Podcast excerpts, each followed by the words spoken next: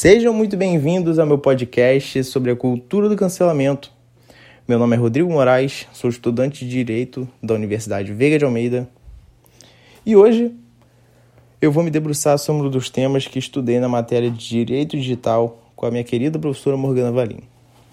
Antes de tudo, vamos entender um pouco sobre o termo do cancelamento, o porquê dele acontecer, sua relação com os meios tecnológicos e jurídicos.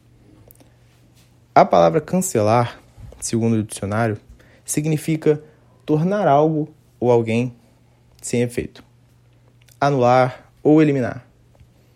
E também pode indicar suspender ou suprimir. Dessa forma, a cultura do cancelamento é, então, o efeito de anular, eliminar ou suprimir alguém na intenção de fazer justiça social. O problema é que essa justiça é feita com as próprias mãos, de forma autoritária e arbitrária, sem respeitar direitos constitucionais como da ampla defesa e do contraditório. Simplesmente quem errou não tem voz e nem credibilidade para se defender. Uma vez declarado culpado no tribunal da internet, você irá logo para a fase de execução, ou seja, você sofrerá uma avalanche de linchamentos virtuais, xingamentos e ameaças. A partir desse momento, você será declarado cancelado e reduzido, e reduzido apenas ao seu erro. E não importa se você é uma boa pessoa e faz boas ações, você será apenas o seu erro. Segundo o psicanalista e escritor Mário Corso, sempre tem uma vítima e um herói do discurso é uma cultura extraordinariamente perigosa e fortemente autoritária, vinda geralmente de pessoas que não teriam outro protagonismo a não ser a denúncia do outro.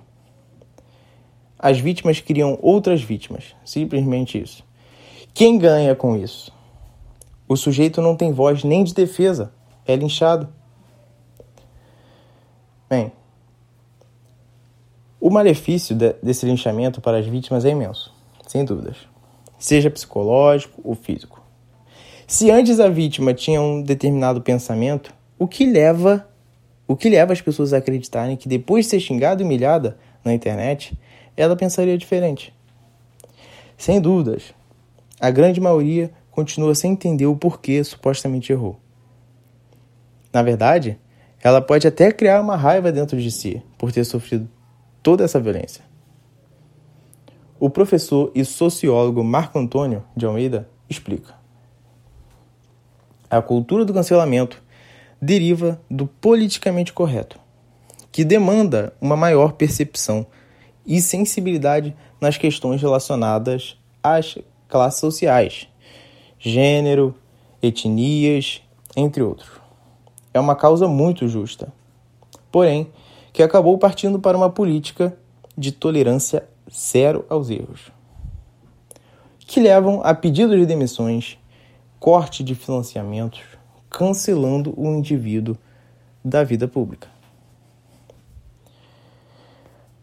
O que, o que os canceladores não entendem é que existe um lugar apropriado para fazer justiça e que fora desse lugar, incitando ao ódio, colocando as vítimas de, do cancelamento em uma posição vexatória, elas elas dão margem para ações judiciais. Simplesmente isso. Para a advogada Caroline KV, é preciso ficar atento às consequências desse cancelamento fora da internet. Entre aspas. A internet, de fato, nos dá mais liberdade para emitirmos nossas opiniões. Mas não devemos esquecer que as atitudes online têm efeitos no âmbito real, podendo ser consideradas como injúria e difamação. Vale lembrar que a nossa imagem é atributo proeminente na internet e está diretamente ligada à remuneração e monetização de marcas.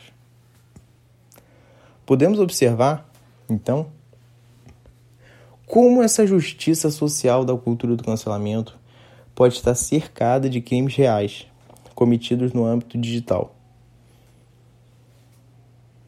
como injúria, difamação e até ameaça. Devemos rever as formas de convencimento das nossas ideias, Porque o, porque o diálogo jamais poderá ser substituído por agressões físicas ou verbais.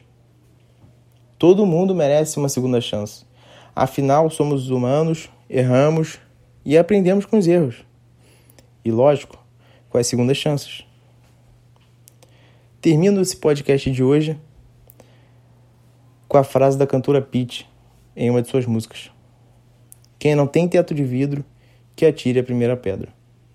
Agradeço a todos que ouviram meu podcast. Abraço.